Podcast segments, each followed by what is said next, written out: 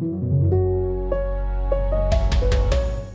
Die Bodenoffensive der israelischen Armee im Gazastreifen setzt sich fort. Ein ranghoher Hamas-Kommandeur soll getötet worden sein und auch noch andere, die an dem Massaker am 7. Oktober beteiligt gewesen sein sollen. Darüber sprechen wir heute mit dem israelischen Major und Militärsprecher Aye Sharus Shalika und stellen natürlich auch die Frage, ob die vielen zivilen und unschuldigen Opfer nicht doch vermeidbar wären oder ob der Tod dieser menschlichen Schutzschilder, die die die Hamas offenbar zwingt, nicht zu fliehen, eine legitime militärische Aktion sind. Wird ein spannendes Gespräch, nicht weniger spannend dann hinten raus die Suche nach Ursachen und vor allem auch Lösungen mit dem Nahostexperten Rainer Herrmann. Sehr interessant, was der langjährige Korrespondent aus dieser Region und Buchautor über den Nahen Osten zu erzählen hat. Herzlich willkommen also beim FAZ-Podcast für Deutschland an diesem 1. November. Mitgearbeitet haben David Langer und Kati Schneider.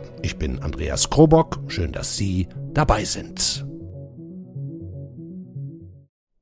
Starten wir in die Sendung mit den aktuellen Ereignissen im Gazastreifen. Der Vergeltungsschlag der Israelis mit dem Ziel, die Hamas auszulöschen, hat gestern Nachmittag zum einen wohl Erfolg gehabt mit der Eliminierung des Hamas-Kommandeurs Ibrahim Biari. Andererseits ist ein komplettes Tunnelsystem der Hamas eingestürzt oder vielmehr von Gaza statt und die Hochhäuser darüber gleich mit, so dass wohl mindestens 50 palästinensische Zivilisten auch ihr Leben lassen mussten. Die Angaben über die Zahl der Toten variieren. Sprechen wir am besten jetzt drüber mit dem deutschsprachigen Sprecher und Major der israelischen Armee und ich sage Hallo Aye Sharus Shalika.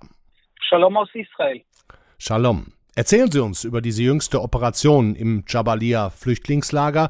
Was genau ist passiert und erreicht worden? Ja, wir haben in den letzten äh, Tagen eine neue Phase im Kampf sind wir eingegangen und zwar haben wir unseren militärischen Einsatz on the ground im Gazastreifen erweitert äh, seit Freitag ja. und sind mittlerweile halt äh, tatsächlich insbesondere im nördlichen Gazastreifen genau das Gebiet, wo wir seit zwei Wochen die Zivilbevölkerung aufrufen, bitte äh, aus diesem Gebiet sich zu entfernen, insbesondere aus Gaza City, aus Beit Hanun, aus äh, Jabalia, ja. äh, weil wir dort demnächst ein Stück weit stärker und härter vorgehen müssen, weil das Hochburgen der Hamas-Terrororganisation sind. Äh, gestern zum Beispiel äh, haben wir einen der Hauptterroristen im nördlichen Gazastreifen, Ibrahim Biari, äh, erwischt. Ja. Ihn und Dutzende weitere Terroristen, die einerseits äh, zuständig waren Drahtzieher waren äh, hinter dem äh, Massaker vom 7. Oktober in Israel und zum Zweiten auch seit Kriegsbeginn in den letzten dreieinhalb Wochen die Terroraktivitäten der Hamas im nördlichen Gazastreifen, ich sage jetzt mal von oben herab, in die Wege geleitet haben. Und dieser Schlag gegen die Hamas gestern war ein sehr erfolgreicher Schlag. Es ist natürlich bedauerlich, dass äh, bei einem Schlag, wo äh, Tunnelsysteme dann ineinander zusammenbrechen, die die Hamas in den letzten Jahren gebaut hat, dass da auch Zivilisten im Gazastreifen leider daran glauben müssen. Und das ist eine Sache, wo die Welt natürlich die Hamas vor das internationale Kriegsgericht stellen sollte. Ja. Ja, genau. Und nicht Israel. Ich meine, klar, Präsident Netanyahu hatte zuletzt schon auch mal gesagt, es solle kein einziger Zivilist ums Leben kommen. Nun scheint es ja tatsächlich so, weil eben die Hamas diese ganzen Menschen auch als Schutzschilde benutzt, als seien bei dem jetzigen Vorgehen doch, wie heißt es, etwas zynisch Kollateralschäden nicht zu vermeiden. Ist es so? Naja, also die Sache ist ja wie folgt. Also wir sind seit dreieinhalb Wochen im Krieg und es wurden über 7000 Raketen aus diesem dicht besiedelten Gebiet auf Israel abgefeuert. Die werden nicht von Zivilisten abgefeuert hm. und werden auch nicht aus Militärkasernen abgefeuert. Hm. Und auch die Feuergefechte der letzten Tage, äh, intensives Feuer, bei denen unter anderem zwölf israelische Soldaten im Gazastreifen äh, getötet wurden. Zwölf sind es Auch jetzt. diese Feuer, ja, ja. zwölf mittlerweile. Und, es, äh, und das passiert ja nicht im Feuergefecht mit Zivilisten. Das heißt, die Gefahr, die, diese, dieses Ausmaß der, der Infiltration der Terroristen im Gazastreifen selbst, in dicht besiedelten Wohngebieten, Krankenhäusern, Schulen, Moscheen äh, und unter all diesen Institutionen äh, hat eigentlich äh, zur Folge, dass das der, fast der gesamte Gazastreifen laut internationalem Gesetz äh, internationalen humanitären Gesetz im Kriegsfall äh, fast der gesamte Gazastreifen mittlerweile legitimes Ziel in Kriegshandlungen ist. Warum? weil zivile Ob Objekte, die als Abschussrampen benutzt werden, um von dort aus Raketen abzufeuern oder von wo aus Terroristen ihre Operationen leiten, im Kriegsfall sind das legitime Ziele und das ist höchst bedauerlich für die Zivilisten im Gazastreifen. Ja, aber eben offensichtlich nicht zu vermeiden. Ähm, woher wissen Sie genau, wo, ich meine, Sie haben diesen einen Anführer dieses Massakers erwischt. Dazu muss man gratulieren, auch andere, die das mitgeplant haben. Wie verhalten die sich? Halten die sich in Tunneln auf oder mischen die sich unter normale Menschen? Wie, wie muss man diese Suche in diesem Gebiet, diese Jagd, so kann ich es mal nennen, wie muss man das sich vorstellen? Also wir reden hier über Zehntausende Terroristen, größtenteils schwer bewaffnet, größtenteils äh, unterwegs in Tunnelsystemen. Wir reden hier über hunderte von Kilometern ja. von Tunneln und Gängen und Höhlen, die teilweise Dutzende Meter in die Tiefe reichen. Ah, ja. Äh, und das natürlich im gesamten Gazastreifen unter allen größeren Städten wie Gaza City, Khan Yunis, Rafah, aber auch unter Ortschaften, äh, unter anderem palästinensische Flüchtlingslager äh, wie man sie nennt, wie Jabalia oder auch Beit Hanun. Äh, das sind alles Terrorhochburgen. Das sind Gebiete, wo eigentlich die Terrororganisation Hamas komplett nicht nur sich sehr breit aufgestellt hat mit allem, was sie dort machen, sondern auch die Zivilgesellschaft dort äh, fast wie ein Mann hinter ihren Helden steht. Und das ist auch eines der Gründe, warum zum Beispiel Zivilisten selbst nach zwei Wochen, in denen wir aufgerufen haben, sich aus diesen Kampfzonen in sichere Gebiete zu bewegen, sichere Gebiete, äh, die wir genannt haben, und zwar Al-Mawasi, äh, wo man jetzt über die Zeit äh, sicherer sein kann. Mhm. Warum diese Menschen sich nicht wegbewegen, weil sie bereit sind, so wie es ganz danach aussieht, sie sind bereit, als Schutzschilde missbraucht zu werden. Oder gezwungen um werden. Ne?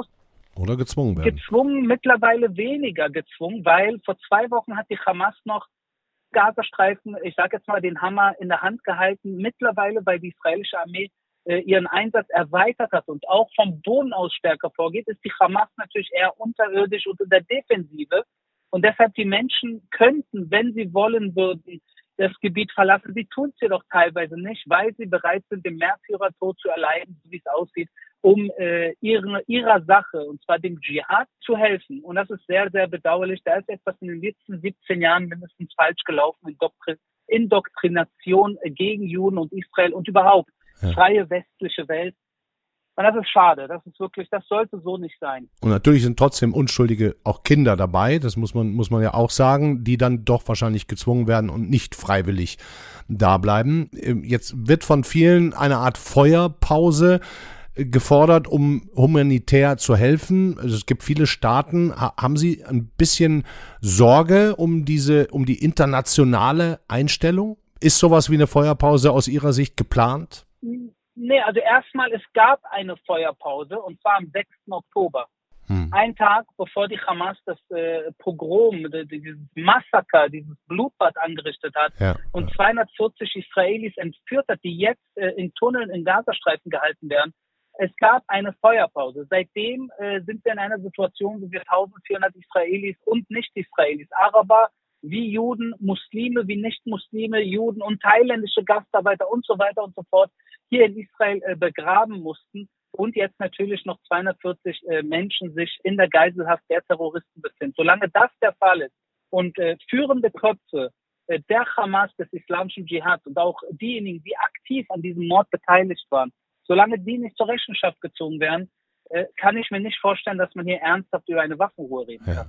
Aber Sie wissen, wo die sich aufhalten und finden einen nach dem anderen. Sind Sie da auf Ihrem Weg? Was ist da jetzt der Plan die nächsten Wochen? Naja, also äh, zum einen äh, gebe ich hier einfach mal zwei Beispiele aus der Geschichte Israels und des jüdischen Volkes. Und zwar einmal Adolf Eichmann als Beispiel, wie der jüdische Staat auch Verbrecher während des Zweiten Weltkrieges zur Rechenschaft gezogen hat. Und auch äh, München 1972 das Olympia-Attentat, auch dort hat jeder Terrorist im Endeffekt dafür bezahlt, für diesen Terror. Und genau dasselbe wird auch jetzt passieren. Ja. Die Terroristen mit Blut an den Händen, äh, die Hamas-Köpfe, die das in die Wege geleitet haben, die dieses Pogrom an Juden, wie es keins in der Art nach dem Ende des Zweiten ja. Weltkrieges ja. gegeben hat, die werden dafür zur Rechenschaft gezogen. Und wir wollen natürlich alles in unserer Kraft tun, um die israelischen Geiseln, teilweise auch äh, internationale Geiseln, äh, die aus Israel entführt wurden, dass wir die frei bekommen. Ja. Ich hatte am Montag ein Interview mit dem deutschen Sicherheitsexperten Carlo Masala. Er kennt sich auch ein bisschen aus mit Urban Warfare und so weiter. Der meinte, eine Terrororganisation wie die Hamas lasse sich womöglich gar nicht komplett ausschalten, sondern wenn überhaupt nur schwächen. Sie sehen das anders? Also erstmal, ich weiß den äh, Carlo sehr zu schätzen. Wir waren vor kurzem vor dem Krieg auch mal gemeinsam auf einer Bühne und haben uns blendend verstanden. Mhm. Äh, er hat in einer Sache recht, äh, die Idee, die Ideologie dahinter, die kann man nicht einfach mal so auslöschen und wahrscheinlich auch nicht jeden einzelnen Gang, Tunnel, Höhle oder Raketenabschussrampe. Mhm. Jedoch kann man die führenden Köpfe außer Gefecht setzen. Man kann diejenigen die die äh, Brigaden und Bataillone der Hamas äh, derzeit anführen, die kann man außer Gefecht setzen. Man kann einen Großteil ihrer Terrorinfrastruktur außer Gefecht setzen und man kann erreichen, dass auch die zivile Infrastruktur im Gazastreifen, die in den Händen der Hamas ist, dass die nach diesem Krieg nicht mehr in den Händen der Hamas ist. Ja. Das heißt, dass die Hamas eigentlich äh, in die Knie gezwungen wird, den Gazastreifen nach diesem Krieg nicht mehr regieren wird und dem in dem Sinne auch nie wieder in der Lage sein wird, zumindest aus dem Gazastreifen ein derartiges Massaker auszuführen. Und das wäre der Punkt, an dem Sie sagen dann, jetzt haben wir unser Ziel erreicht, das, was Sie gerade quasi skizziert haben? Äh, das kann man so äh, zusammenfassen. Ist eines der Hauptthemen ist ja natürlich auch die Befreiung der Geiseln, 240 Geiseln. Ob über diplomatische Wege, das wäre natürlich einfacher oder weiß nicht, ob einfach, aber es wäre wahrscheinlich weniger riskant oder über den militärischen Weg, äh, den wir natürlich als Militär auch äh, jeden Tag schrittweise voranbringen. Ja. Sie haben gerade schon mal gesagt, was der Plan danach wäre. Das wurde jetzt auch international diskutiert. Da machen Sie sich jetzt noch keine Gedanken drüber. Hauptsache, die Hamas verschwindet. Naja, so als Militär sind wir eigentlich nicht diejenigen, die entsch zu entscheiden haben, was ja. danach passiert. Das ist Aufgabe des Staates, der Politik des Regierungschefs und natürlich in Koordination und Absprache mit zum Beispiel Ägypten, den Amerikanern, Europa, der moderaten arabischen äh, Welt, die gibt es hier auch im Nahen Osten ja. und weiteren äh, Spielern international, sage ich jetzt mal, die dafür mit zuständig sein sollten, weil Gaza ist kein kein Thema, was nur ein israelisches Problem darstellt. Es ist in erster Linie ein Problem, was für die Palästinenser selbst ein Problem ist, weil sie natürlich unter ihrer eigenen äh, Führung missbraucht werden seit vielen Jahrzehnten eigentlich mittlerweile. Und es kann nicht sein, dass kleine Kinder als ihre Helden Terroristen äh, wahrnehmen, statt Fußballer und Köche. Mhm. Und deshalb äh, muss sich da grundlegend etwas ändern. Und dieses Grundlegende wird sich erst, äh, kann man erst in die Wege leiten, wenn man das Hauptproblem beseitigt hat. Und das ist ohne jeglichen Zweifel die Mörderbande äh, Hamas. Ja. Eine letzte Sache noch, Herr Schalika. Deutschland hat sich bei der UN-Resolution vergangene Woche enthalten. Wie enttäuscht sind Sie darüber? Ich hatte die Ehre, die äh, Frau Außenministerin Baerbock äh, und auch den Verteidigungsminister hier in Israel zu treffen. Auch Olaf Scholz, Bundeskanzler, war auch in Israel. Äh, in Sachen Solidarität äh, war die Führung Deutschlands sehr massiv in Israel unterwegs in den letzten Wochen. Und äh, in Sachen Worten kam eigentlich alles, was man sich hier äh, erhofft hat und gerne hört. Ja.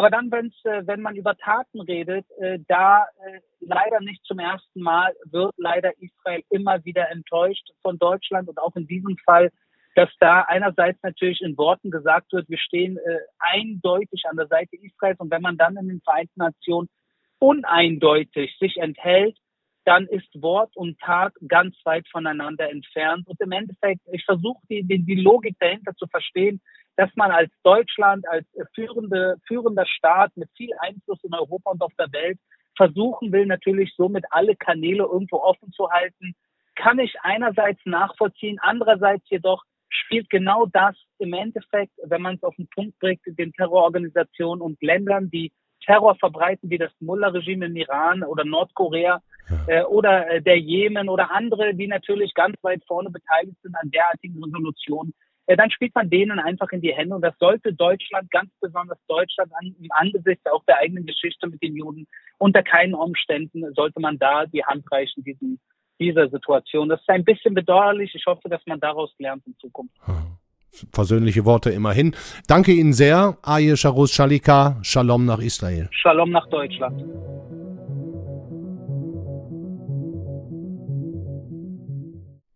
Einer, der sich seit bald 40 Jahren mit dem Nahen Osten befasst, dort gelebt und gearbeitet hat, für die FAZ über Jahrzehnte der Experte schlechthin für diese Region war, auch sechs vielbeachtete Bücher darüber geschrieben hat, ist der Islamexperte Rainer Herrmann. Ich freue mich jetzt sehr, ihn heute bei uns begrüßen zu dürfen. Hallo, Herr Herrmann. Hm, hallo, Herr Krobock. Kam das für Sie überraschend, diese krasse Eskalation jetzt zu diesem Zeitpunkt vor dreieinhalb Wochen? Also für alle kam äh, dieser Überfall der Hamas, äh, dieser Terrorangriff der Hamas auf Israel überraschend, äh, wenn es die äh, israelischen Sicherheitsdienste und die israelische Regierung nicht gewusst haben, wie sollten wir es ja. wissen.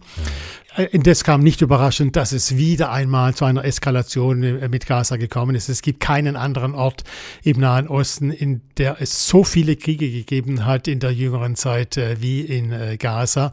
Zuletzt 2008, 2012, 2014. Nun, seither hat sich einiges verändert in der, im Verhältnis der Palästinenser zu äh, zu Israel.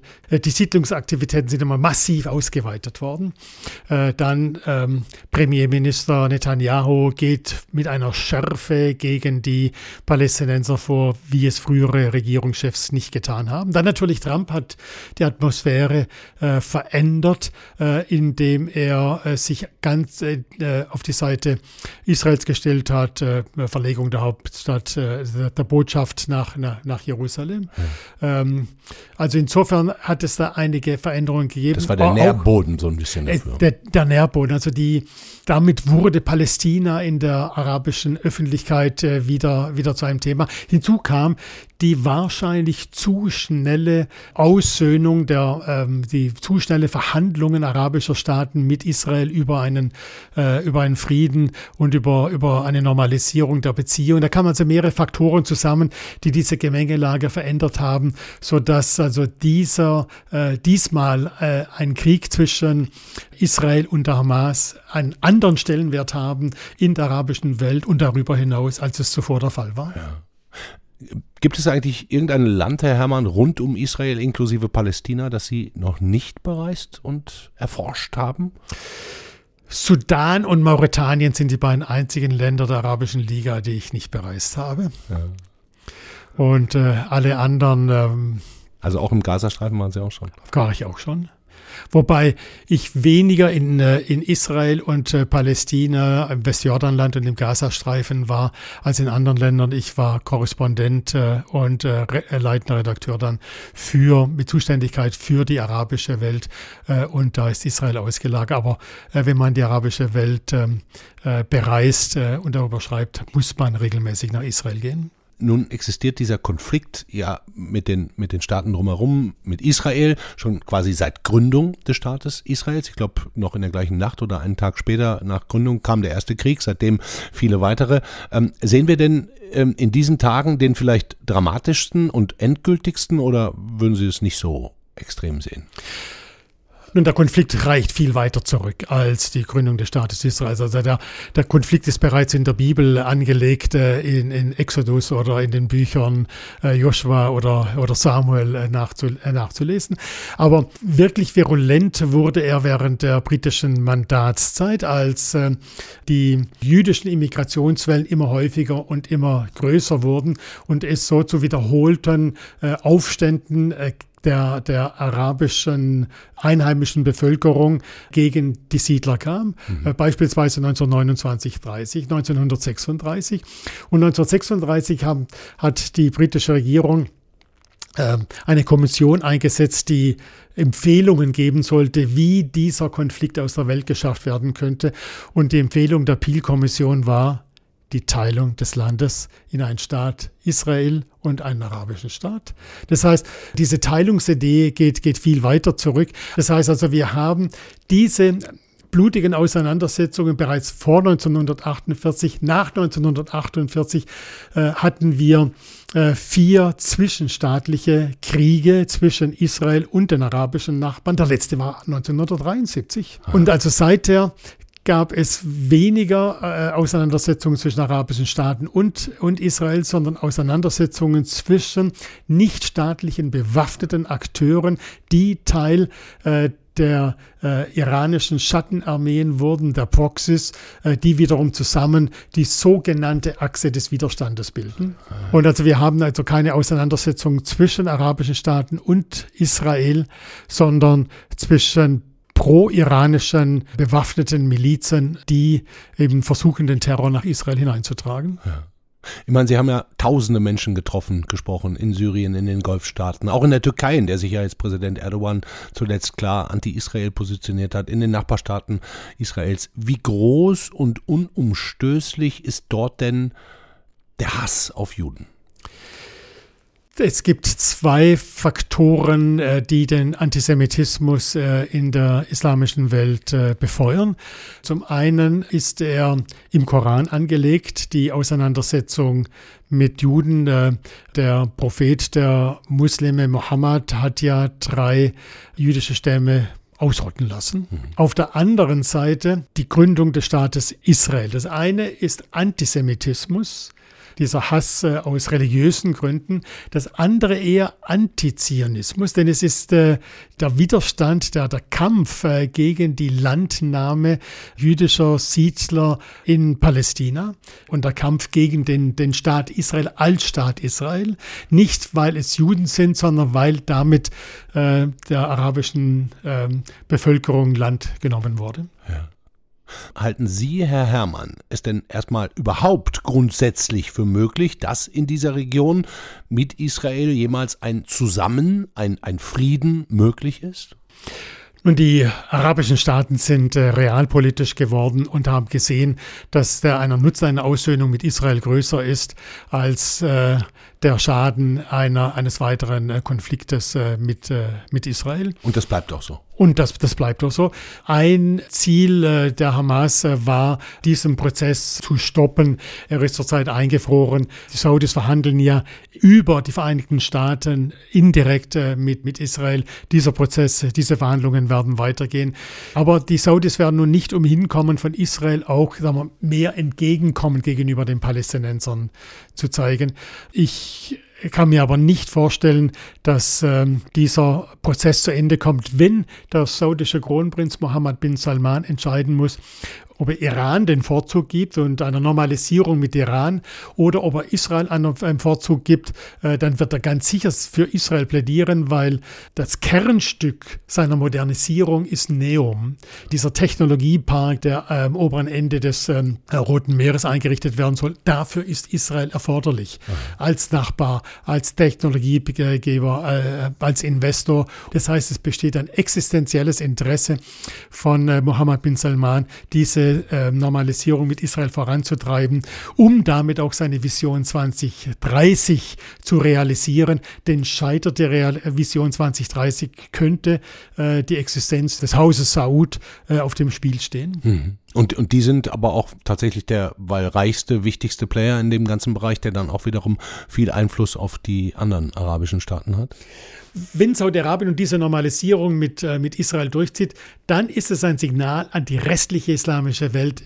Es ist für uns als Hüter der beiden heiligen Städten, Städten Mekka und Medina völlig in Ordnung, mit Israel normale Beziehungen zu haben. Dann haben auch andere islamische Staaten mehr Spielraum dem, äh, dem zu folgen. Das heißt, bisher waren es eher kleine Staaten wie die Emirate, wie Bahrain. Ähm, äh, Saudi-Arabien ist dann der entscheidende Player, der äh, diese Balance zugunsten Israels dann dauerhaft äh, verändern mhm. würde. Mhm. Und was passiert mit dem Gazastreifen? Was würden Sie da von den vielen Möglichkeiten, die es gibt, würden Sie sagen, ist da eigentlich die erfolgversprechendste oder auch hoffnungmachendste? Ich will da lieber Realist sein und sagen, was ist realistisch? Mhm. Wir haben ja zwei Teile äh, Palästinas, einmal das Westjordanland und den Gazastreifen. Mhm.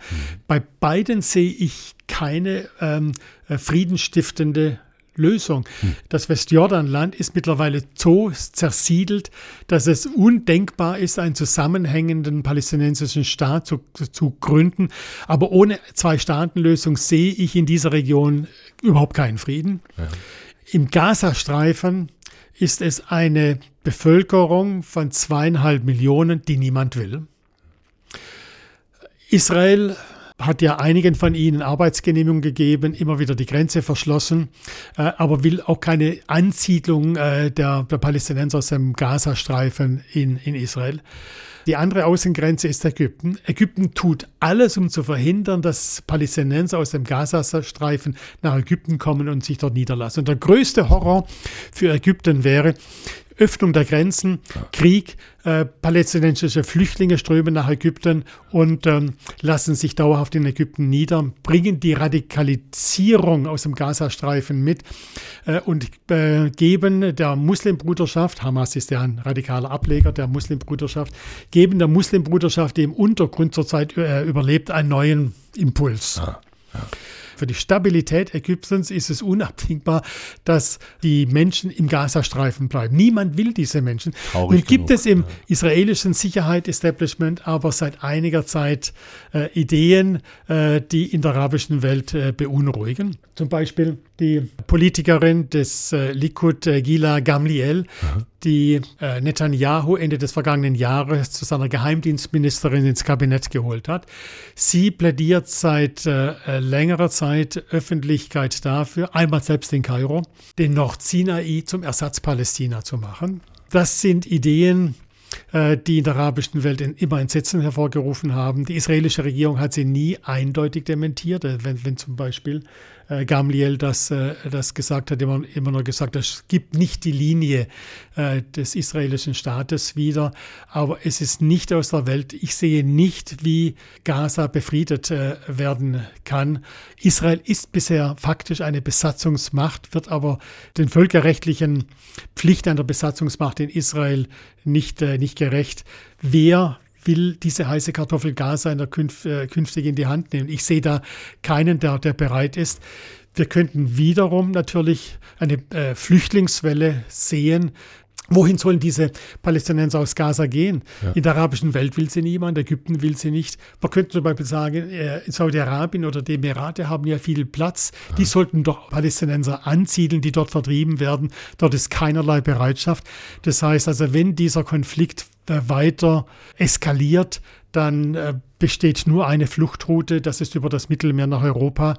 Und äh, daran äh, kann Deutschland kein Interesse haben. Nur sehe ich keinen Leverage, die das Deutschland hat, um diesen Konflikt äh, einzudämmen.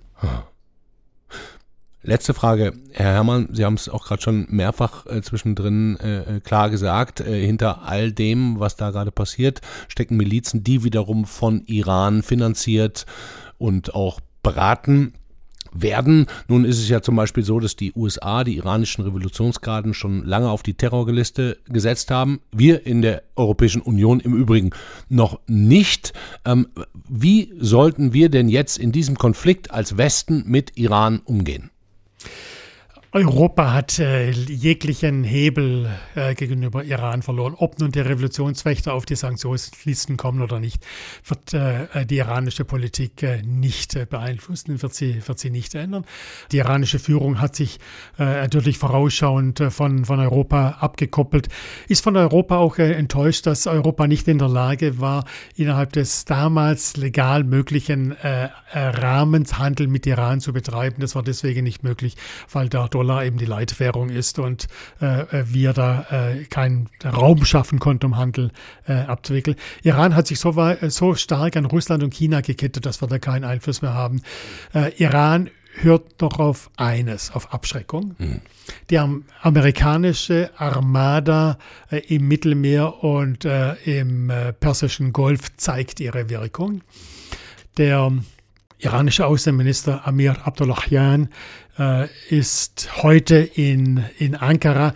Äh, er, am Vorabend seines Besuches in Ankara hat er gesagt, wir sind nicht daran interessiert äh, an der Ausweitung eines äh, Konfliktes, denn äh, äh, die iranische Führung weiß genau, wenn sie eine rote Linie überschreitet, selbst einschreitet, also eingreift in mhm. den, in den Krieg, wenn sie ähm, ihre Proxys wie die Hisbollah ermuntert, ähm, äh, einzugreifen. Die Hisbollah hat mehr als 100.000 Raketen in ihrem, ihrem Arsenal. Dann ähm, würden einige ähm, äh, chirurgische Präzisionsschläge genügen, um zwei Raffinerien in Iran auszuschalten. Damit gäbe es kein Benzin mehr und die Iraner wären wieder auf der Straße. Iran ist nahe am wirtschaftlichen Kipppunkt. Äh, Iran äh, ähm, ist der notorische Störenfried im Nahen Osten, ist aber an der Grenze seiner Möglichkeiten angelangt. Das heißt, Iran würde äh, von einer äh, Eskalation des Krieges ähm, nicht äh, profitieren würde, würde schauen. Iran ist sogar zufrieden mit dem jeweiligen Zeitpunkt. Seht her, die Achse des Widerstandes funktioniert. Mhm. Und wir brauchen gar nicht einzugreifen. Es spielt, äh, spielt sich zu unseren, äh, unseren Gunsten. Äh, die, die Menschen sind äh, auf den Straßen, Menschen sympathisieren mit dem, was wir immer gesagt haben. Kampf gegen Israel. Äh, und wir haben da keinen Hebel mehr in der Hand. Europa bietet den moralischen Zeigefinger. Amerika bietet Kampfflugzeuge. Wären Sie Akteur im Nahen Osten, äh, wen wollten Sie als, als Partner haben? Europa hat keinen Hebel mehr und muss es den Amerikanern überlassen. Wir sollen froh sein, dass Präsident Biden äh, die Politik seiner Vorgänger umgekehrt hat und nun wieder zurück ist im Nahen Osten. Also ein falscher Schritt und äh, die Islamische Republik würde seinem Ende näher geführt. Dankeschön, Rainer Herrmann. Danke, Ina Kowok. Das war der FAZ-Podcast für Deutschland an diesem Mittwoch, den 1. November. Morgen geht's hier weiter mit der Kollegin Katrin Jakob und dann werfen wir mal wieder einen Blick nach Russland auf Putin, was der mit diesem ganzen, dieser ganzen Gemengelage zu tun hat und welche Feuerchen der da zündelt. Machen Sie es gut, Ihnen einen schönen Abend. Ciao.